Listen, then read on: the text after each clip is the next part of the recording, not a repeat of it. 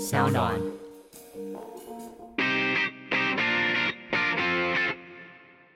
Come on，大家下班尬一下。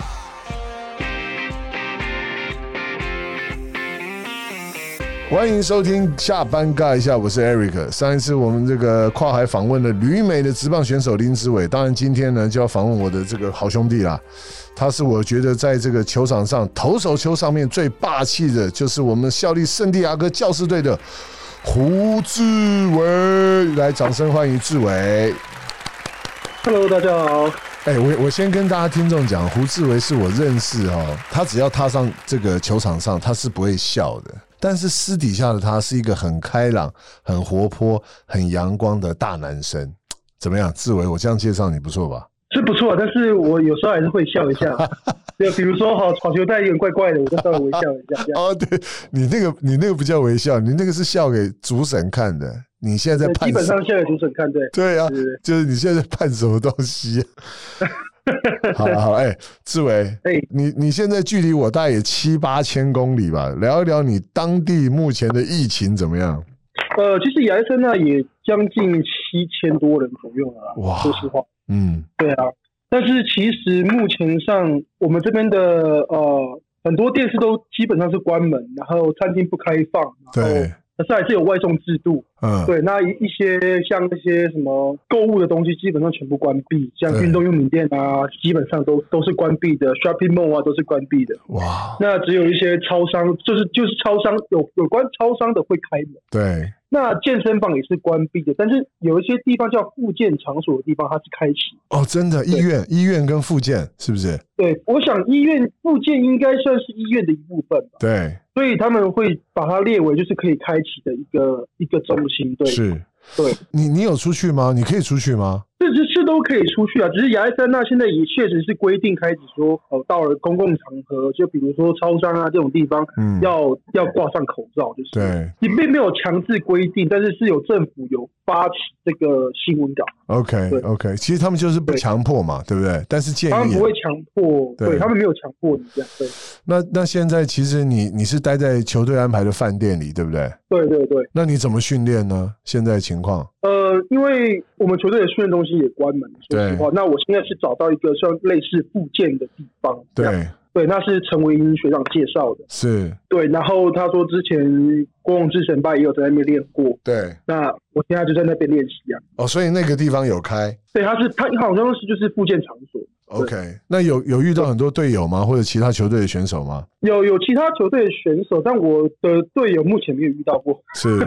那我跟你讲，志伟，你比志伟好，志伟根本没有地方，没有人能够跟他投投球啊，接接球啊，大概只有凯莉吧，凯莉拿他的女儿的球跟他丢来丢去而已。对，那就变成是说他要得去找，要去真的找当地要找到一个地方，真的是有点困难。因为我以前在 Formas 待过，对，我在 Formas 待了也三年了吧，是那我从来没有，我从来不知道那边到底哪那哪里有地方可以训练。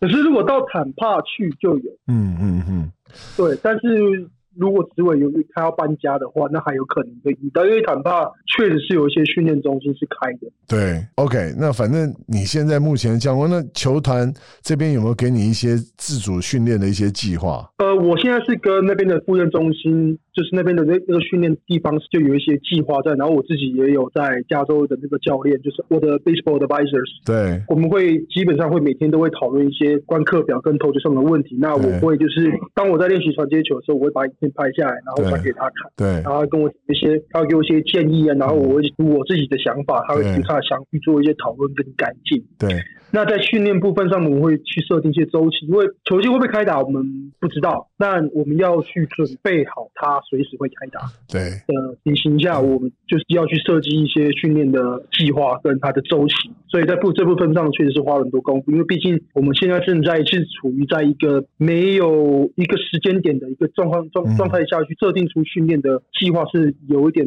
困难度的，但是对目前我们做的还不错。对对，对于职业运动员来讲，最害怕的是这场比赛不知道什么结什么时候结束，就像现在这个疫情一样，你根本就不知道它结束的时候是什么时候，然后你也不知道对。所以对，志伟，我问你哦是，你觉得现在如果那个大联盟宣布准备比赛了，你觉得你可以马上回到球场上吗？你的状况？目前状况是可以，对，因为我有不断的在训练，跟照着计划在练习，嗯然后也跟我的 advisors 他有没有一直有不错的的讨论。那我是有信心的，对是我对我有信心，就是他们当他们宣布要马上要开始的时候，基本上一定会有一个春训，对。但那个春训可能不长。对那我有信心在在他们一宣布要春训的时候，我会准备好。其实我我我我过去接触过很多的选手，我就自为上球场，我总是觉得你就会赢的球下来，不场不管那场球你投的怎么样，包括这次 P 十二，其实你只要上场，我觉得都是。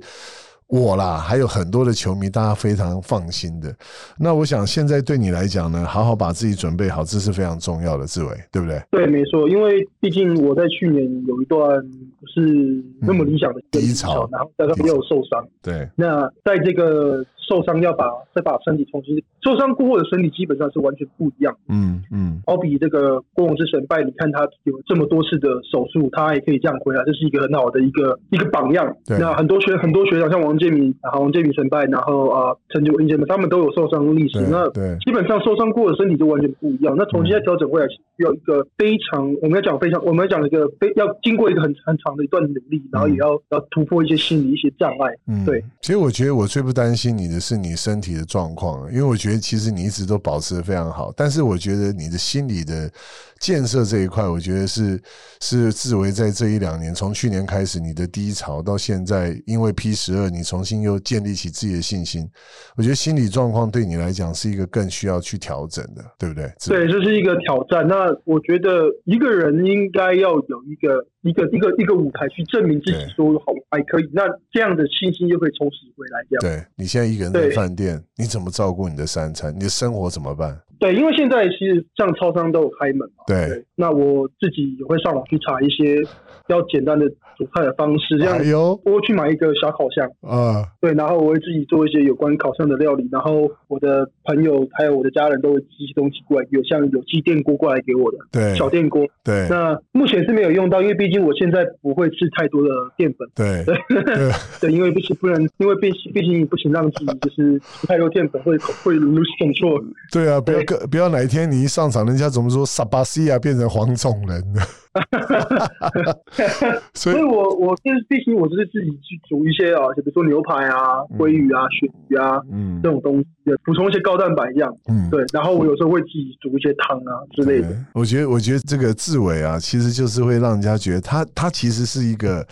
我我刚刚形容他就是一个很天真的大男生。我觉得这一点会让人家就是，哎，也非常有感觉。那你刚刚讲你买了一个烤箱，最近有没有非常拿手的菜可以跟大家分享一下？那我最近就是我对烤鲑鱼会比较有心得，哦，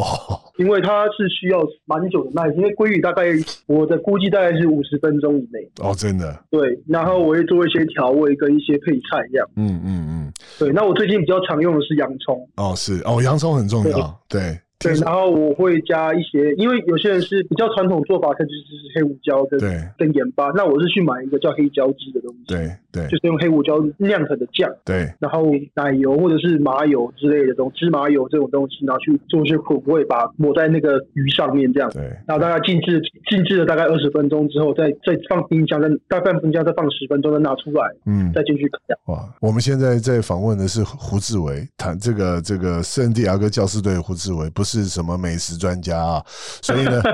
那现在呢，你自己可以把自己的这个生活起居呢 take care 很好，就是大家球迷就放心了。那我就来讲一下，最近台湾的职棒已经开打了，这件事情你觉得感觉怎么样？嗯，我觉得这是一个，我要怎么讲？我觉得这是一个非常，我会讲是一个蛮大胆的一个做法，但是对我们对大众球迷来说，这是一个非常好的一个消息，是因为现在很多东西都停止掉了，对尤其是一些运动、职业运动的赛事。对那中华职棒跳出来，对，继续去比这个赛事，然后去去打这个比赛，我觉得对大家来说，爱棒球的人来说啦，对，这是一个很好的消息。对因为美国职美国这边也很一直在讨论中华职棒的事情。哇哦，但真我有的一，我有问，我有一些队友就想说，哎、你们中华职棒有开打？对，对我说，台湾是非常，台湾是一个非现在是一个非常安全的国家。哇哇哇，那中华职棒改他们会这样做，就他们一定做了很多的评估，做了很多功课才对才愿意把让这个职棒去开打。不要说抢先国全世界第一，就是他们们不只是站在自己角度，也有站在球迷的角度去想对说，我如果让这个职棒开打，那很多人就是比如说哦，在家的我太无聊，不然就是怎么样，嗯，他们至少还有球可以看。对，那像美国美国人在美国也是一样，他们觉得因为棒球在或许他已经在他们生活中是个不可很或重缺的一要个，是一个东西，一个是一个赛事。是，那没有球看的话，看重播的话，虽然看重播也是 OK，但是就嗯变得没有那种对啊 life 的感觉，不真实啊对，没有 life，对，对，就不太真实。但是对啊就是中华之棒开打，你看我们就是有现在有中华之棒有英文的那个球评在讲评，是那对美国人就来说就是一个非常好的一个消息，他们就觉得哎，诶我有棒球可以看这样。对，那我有棒球可以看，我就觉得他们一棒球会让家庭团结起来，因为大家都坐在电电视前面一起看这场棒球赛，对，就不会说哦你做你的事情，我做我的事情这样对。，而且我我觉得美国这个国家哈、哦，真的，如果你把他的休闲娱乐，就是这个职业运动拿掉，他的生活对是完全没有重心的。不可能就虽然有些家庭他们不觉得怎么样，但是对大部分呢、啊，我讲对我我敢讲，大部分都会觉得好像少了一模那么一样东西。对我相信台湾也是一样。对对，O OK，我今天呢想要访问志伟，应该更多的球迷想要了解，就是说志伟在你小时候啊，我知道你是一开始就是投手，对不对？嗯，并没有诶、刚进去没有这样想。哦哦，不对，但是我其实最喜欢的位置确实是投手，哦，你最喜欢位置是投手，因为这跟你个性对很很像啊。其实我觉得你一直是一个要证明自己是很厉害的，在这个球队我一定是个 number one，是个佼佼者。这个只有这个投手这个位置最有那种那种霸气了嘛，对不对？谈一谈，其实，在小时候你练球跟家长的沟通，这样一路走过来，有没有曾经想过放弃？那又是因为什么事情让你坚持下来的？嗯，以前小时候刚进校队的时候，对就是我，我其实很从幼稚园就讲说我要去打棒球，对对我就跟爸爸妈妈讲说我打棒球，但是我爸妈觉得我太小，啊，为什么那个时候为什么会有这个机缘？因为从小的时候其实跟爸爸一起看棒球比赛。哦，那以前小时候最喜欢去的地方就是棒球场，对。你知道为什么吗？其实讲讲出来应该蛮好笑的，我喜欢去棒球场吃便当。哎，这不好笑啊！这个很多人是因为什么棒球场有什么美食去的、啊，你知道吗对，？便当，然后喝可乐啊，这种对这种跟爸爸爸爸在球场上面那边看比赛是这样。是是是，那哦以前爸爸是最喜欢的球队是兄弟象，哦，兄弟像哦，跟跟我一样，对跟我对一样，对。那然后后来一直到国小二升三的时候，嗯，我跟爸爸讲说，我真的要去打棒球。他说是好，那我送你去校队。对，路程其实离我家没有太远，是那大概有三十分钟。但是因为爸基于爸爸妈妈他们比较繁忙，所以他们没有没有办法每天早上这样接我上下上下课这样，所以就跟我讲说要住校。其实那时候我没想多想什么，其实我就就住校，就住一下就就就不回家了。哦，真的啊、所以对，那就是喜欢就喜欢棒球，喜欢跟大家混在一起这样。但有个重点，你是一上去就让教练觉得你很厉害，才会把你留下来啊。像我小时候其去，实不是哎、其实我刚去的时候并没有觉得说，我并不是说呃最有天赋的那一个，那就是哦能能跑能能丢啦。对啊，我也是花了一段时间才学会接球。那有没有曾经在这个过程当中，你曾经因为什么事情想要放弃自己？嗯，我从八岁进进校队，一对直到高中毕业这一段时间，我几乎都都是啊住校的情况对下，，哇，我基本上就是一到我都一到我就是在学校里面。对，那小学一直到可能我忘记是几年级，嗯，我跟我妈妈讲说我不想住校了，是，我想住家里。嗯，然后教练爸爸妈爸爸妈妈跟我讲说，我没有时间带你上下课，因为他们那时候工作也是繁忙。对那他说，要么就不要打，对，那要么你就就继续打。那一段是我第一次想放弃打棒球的时候。哇塞，那你爸你妈也很狠的。啊当然，他对看，得因为我们家庭是有家族生意的嘛，对那他觉得我不打棒球也没关系，那也就只是好好嗯对去对住家里工作嘛。对那我爸爸从来不会阻止我的梦想，对他不会说你不能做这个，你不能做这个，对对，他就说让我去做我想做的事情，对那以后是会怎么样，以后再说。对，对，所以然后他一直都很，他一直都很相信我。对 OK，呃胡爸、胡爸爸、胡妈妈，其实我们都见过面了。我觉得他们对你们的教育其实也是非常的开放的啦。但是他，对他不会，对他不会屈决于说你一定要做什么，一定要做什么这样。对对，而且我觉得他让你继续坚持，他用他是一个对的方式。但也许在外人看起来觉得，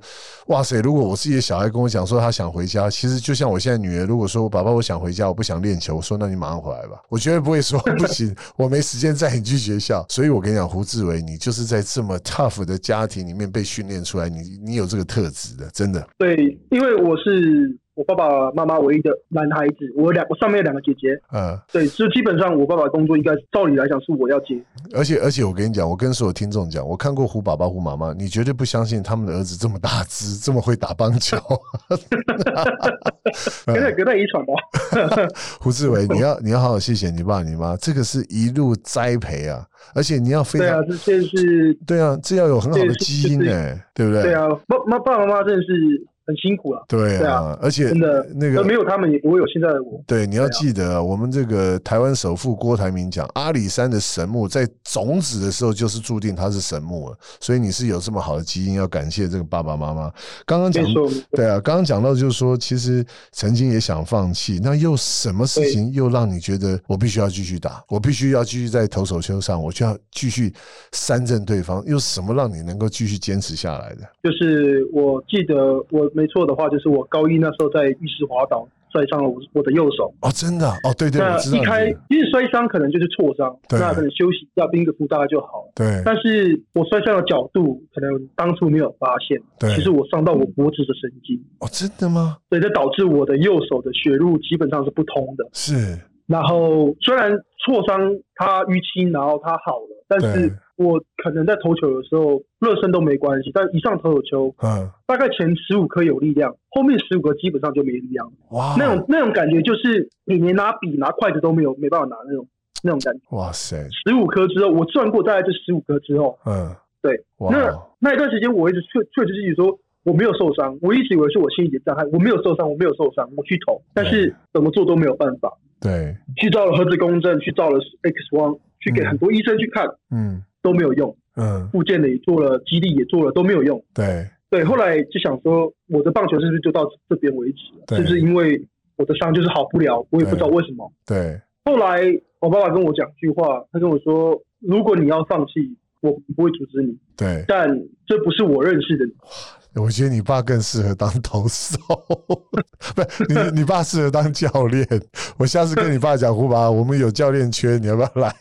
他应该是会是很好的一个心理老师啊。对呀、啊，然后呢？对后来呢？后来呢？后来我觉得我要去尝试一个我本来就不敢尝试的东西，啊因为我其实你别看我这样，我其实很不喜欢打针，哦，OK，好，对我很不喜欢有东西扎到我身体里面，是，是所以后来我去尝试了针灸。对，结果有时候民间疗法就是有这么一个，就是有这么对啊神没奇，错就是，没错，哎一针下去，哎整个气放掉之后，对感觉好像有一股气从身体离开了，对，对，然后就不会有发抖的感觉了。对，对，但是我的力量确实是掉很多，对，因为那段期间基本上训练都没有效果，是，就基本上重新放掉我，所以我那时候告诉自己说，好，我我觉得那是本来要放弃之后，就是说，哎，我感觉又看到一些光在我面前出对现，，这样。对，对，对，那我想说，好，那时候已经是高二了，我嗯从高一下上学期受伤，一直到高二的上学期，对，要准备下学期的时候，才发现我原来针灸就好，对，就是可能很深层的东西，深、嗯就是神经的东西，其实你不知道。对，后来好了之后，做了一连串的训练，一直到高中部棒联赛复出，那时候球速确实是没有那么快，对，一直到高二的那个玉山杯，对我，又再度证明自己说我我回来了，这样。对，啊哇，对，因为那时候就是有破我自己的最快速度嘛，嗯一百五十公里。对对对对那告诉自己说我我又我又回来，那那段期间中中途真的有很多帮助我的人，嗯嗯，对嗯，然后有我那时候有到那个运动工厂的陈建忠陈医生，对，陈医师他帮我对做了一一连串的复健，然后一连串的训练，还有是呃还有我西院的教练那些、嗯呃嗯西院的黄武雄黄武黄武雄黄老师啊对林朝王林教练，对对，然后对很多很多教练一直不断的帮助我，嗯，让我重新再回到球场上，然后去找回原本真正的我这样。对，而且那时候其实也，你你再恢复的时候，也受到很多国外球团的关注了，对不对？那对，就那这这这是类似中了那个亚洲青棒大赛。对啊对啊，我记对，得，那时候我被记我得在去日本投了一场对对日本投，对，我记得那时候这这，但你也在那一年机会下，我认识了我现在的一二德拜雪。嗯嗯嗯嗯对，OK，我的德拜雪是一个台湾人，但他是住在加州。 OK 对 OK 那那一次中华队，他是我们中华队的一个就是客座教练， OK OK 然后我认识了他，这样。 OK，好，所以哇，这这个过程中，很多听众可能大家都不知道，就是说，一个球员从他开始成长，在球这个球，在这个棒球的这个生涯里面成长，他一定会有很多的跌跌撞撞。但有些人其实就是放弃了就没了，有些人就是不断的要坚持，还要克服，不管是就像志志伟遇到的是中医跟西医的疗法上面，他找到一个对的方式，然后让自己又重新更好。我觉得这个过程真的是一般人难以想象的啦。不过就还有还有你刚刚讲的家人对你的支持。不过我想这一段呢，其实现在你要面对的，其实反而是更多不一样的挑战，包括在大联盟的适应。其实你也你也到了很多不同的球队，也看到不同的管理模式，还有教练的风格、训练的方式等等，对不对？接下来也都是你对要去适应的，对不对？没错，对啊，嗯因为每个球队有每个球队不同的文化，嗯，那每个地区有每个地区不同的文化，是，都要不不断的去适应这样对。嗯然后人跟人之间的互动，人有千百种、千百万种，对那每个人什么样的个性你没办法去琢磨，对。那就是慢慢要去磨合这样。不过志伟，志伟，我觉得这一点我不担心你。我觉得你是一个人员，我我我相信啦。当然，以前很多球迷或者在很多报章媒体上面发现到你其实是很霸气的、很很孤傲的，但是大家是因为你的外表这样子对你有一些误判了、我是跟你因为从相处很久，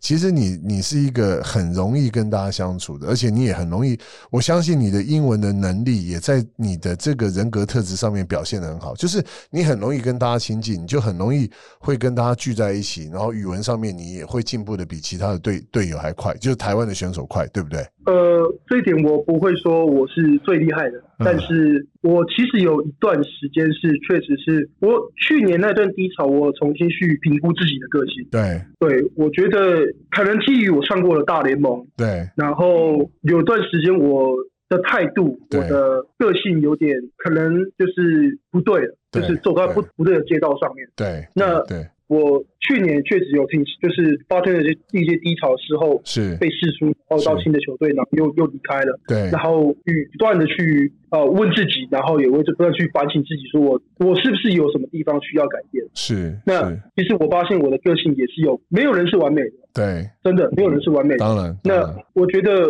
我也要去拿起我心去看看自己，说嗯我到底哪里做不好？是是，对，基基于球场上的表现，私底下的人格特质。嗯，对，虽然我我不怕生，但是对有时候可能就是讲话讲太快，或者嗯是嗯，讲的话人家听不懂，或者对嗯是呃可能有点高傲或者是什么之类的。对那也后来也有些学长也跟我讲说他们对我的看法是什么是，那我去是听去汲取这些教训。朋友也跟我讲我的家人，嗯然后我的教练，他们都跟我讲说我的个性怎么样，不因为我是一个喜欢嗯人家跟我说实话的。对啊，我对，觉因为你会从实话去发现说你到底有哪里不对，对不是不是不喜欢人家说我好，对，而是我因为人家说我看看我到底哪里不好，我我觉然得后我去做改变这样。对，我觉得你不要不要，第一个我觉得不要想那么多，因为呢，现在你正在让自己变得更好，而且我我就讲嘛，因为你上过大联盟，很多很多地方你的言行举止都会让人家有不同的 level 的去看待它啦。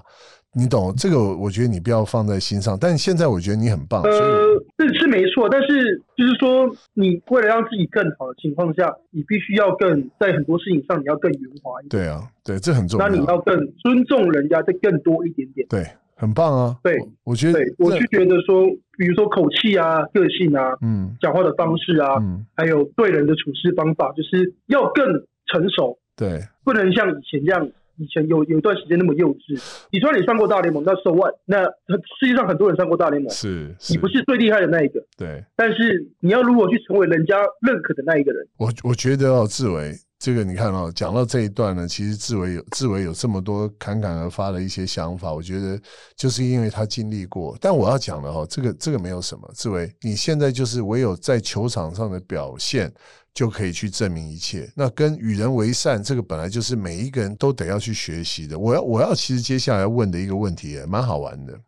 现在呢，是听说最近你选择的这个球员的这个重量的训练哦，你不是选择重量训练，而是软的，好像什么皮拉提斯啊、太极拳啊、剑道、啊，是真的吗？呃，这是季后的时候，哦，季后的时因候啊，为我们人体在每个层级、每个每个年纪，它会随着年纪而改变。对这是为什么我会需要 advice，我要我们需要去做讨论，去说我现在需要做什么来对让我的身体能够去接受下一个阶段的训练。对那我每我在绩效基本上有很多段训练，但我分两大两大期对，一期就是在台湾，对第二期对就在美国。对，大家都应该都知道，我每年的十二月大概会回周回美国都会回嘛。对对，对我在加州也有一个训练中心，那基本上基本上就是功能性训练。对对对对，那我也是有重量训练。对那太极这东西会让我去调节我自己的心心境，对然后一些素养、一些呃一些东西，你可以去了解他们的历史跟什么东西，然后让自己的头头脑更更加清楚，嗯更你可以去帮助你思考。嗯剑道，你说剑道它是踢毽，但是它在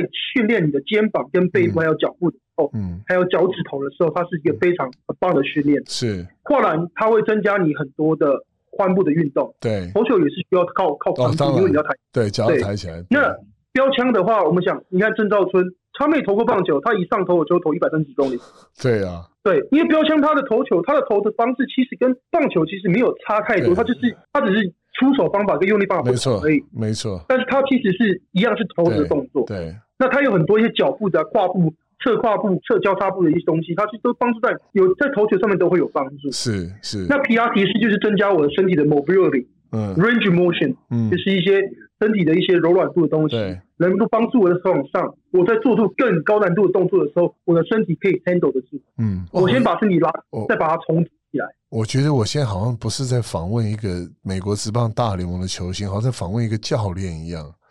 我觉得志伟，你真的很，我觉得你真的把你的这个训练啊，把它准备的，当然第一个你的那些 trainer 还有教练，大家也很用心，也不断的跟你沟通，知道你需要什么，帮你排这些课程。但是重点是，你可以把你训练的东西惟妙惟肖的去形容给给给听众跟我，我觉得这一点真的很厉害。所以我跟你讲。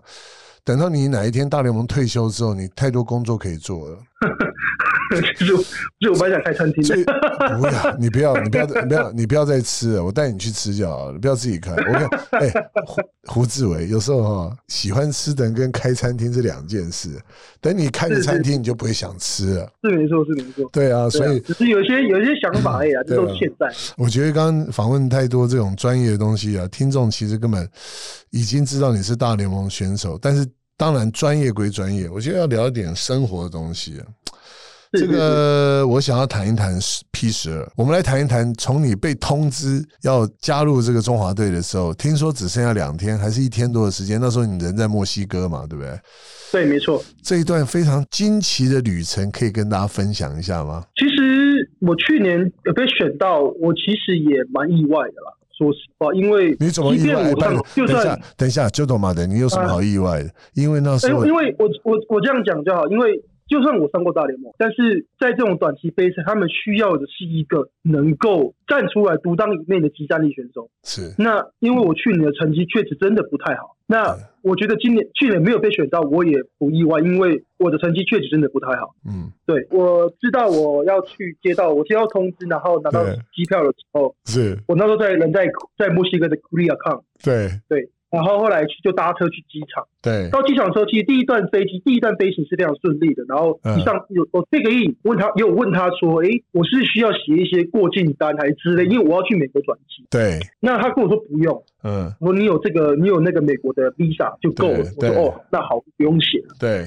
我转机到了墨西哥 City Mexican City，就是墨西哥的那个可能是首都吧，还是 anyway I don't I I don't know，就是在一个大机场。对我那时候转机时间是要等六小时。是因为中华队对我很好，他买了豪华经济舱给我坐，所以我可以去 VIP 室里面休息，大概五个小时要去睡，要去那个登机了嘛。是，登机的时候，他跟我说你需要写一张绿色的卡片，对对然后我说这个绿色卡片在 check in 的时候没有说要写，对他说那是他们的事情，这边说要写。哦对然后我说要去哪里写，他说要我去到外面的那个挂行李的柜台去写。哇哦我说这个机场那么大，你现在叫我出去再回来来得及吗？他说对这这不跟我事。对那我第一时间没有去跟他争吵，我就对赶快去跑去，然后又花了五百块的对墨西哥币，然后去写这个单子，拿到了那张绿色卡，对冲进去跟基本那时候还有十分钟才会登，十分钟才会起飞。对他登机门关起来说不让我进去了。哇哦，为什么呢？我说为什么不让我进去？我还有十分钟，他说时间已经到，已经要关门。对，哦，这飞机还在那边，他那个他那个通道还没还没离开，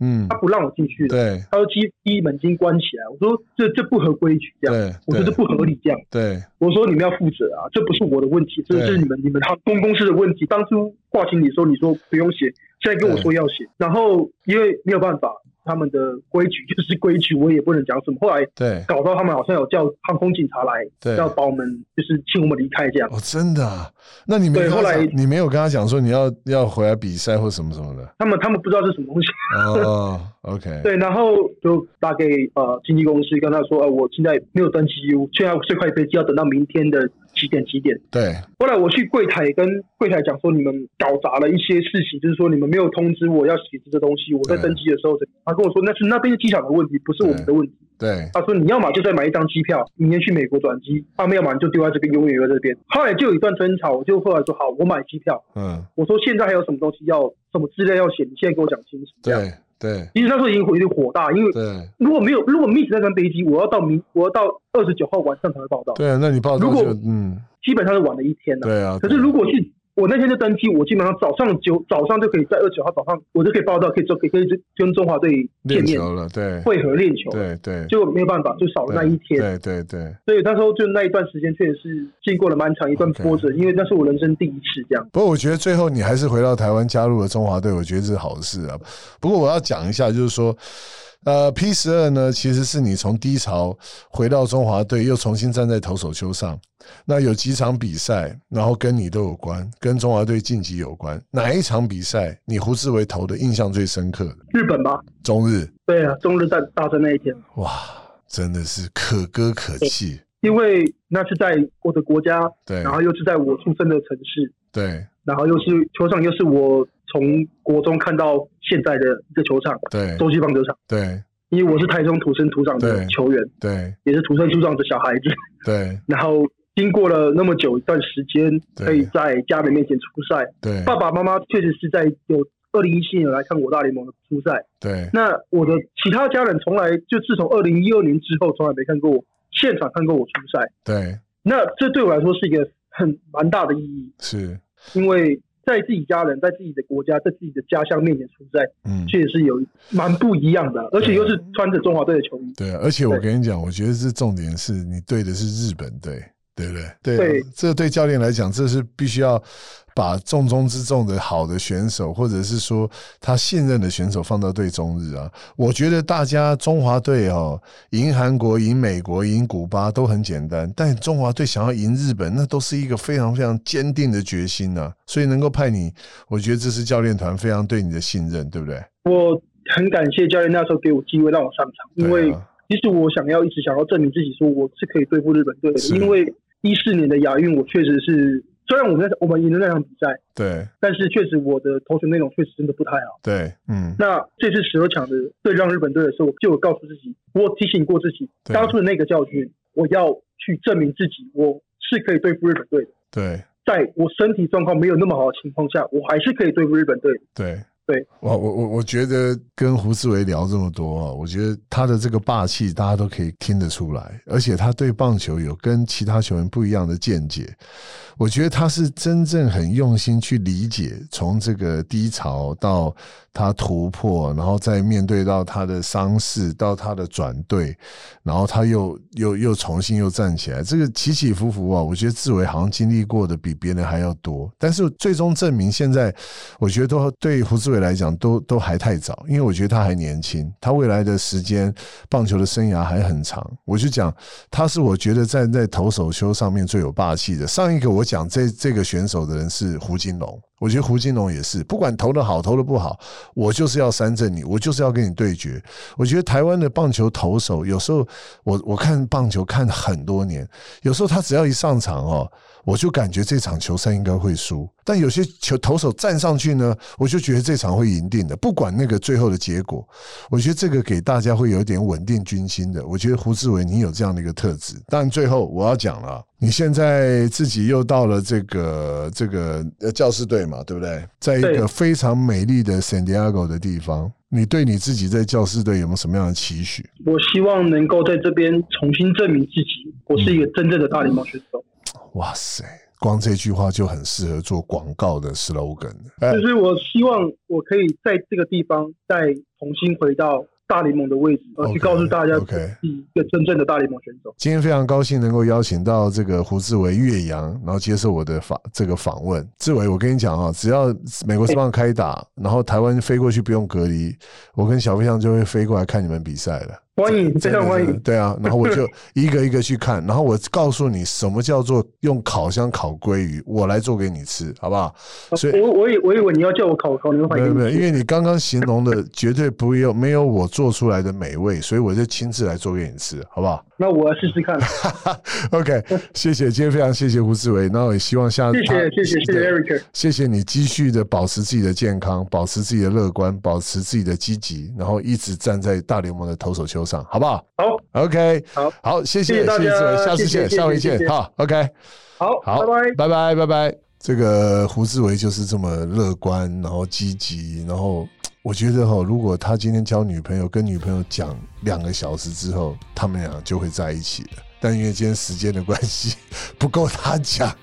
等我下次去美国做现场的访问，没有胡志伟是一个口条很好，他跟一般运动员不一样，他就是很会讲，很会形容，然后把他的东西去讲成惟妙惟肖。我觉得这也是因为他在美国英文程度、英文能力能够一直很快的进步的一个关键，所以我都常常鼓励很多的球员，你到了国外一定要多讲，多跟老外见面，就这这是很重要的。然后你可以从中去学习到不同的文化，还有语言上面的能力。我觉得志伟做到，那他现在只要再证明他曾经上去过的大联盟，他能够一直待在那里，我觉得这就非常屌了。下班尬一下，我们就明下次见了，拜拜。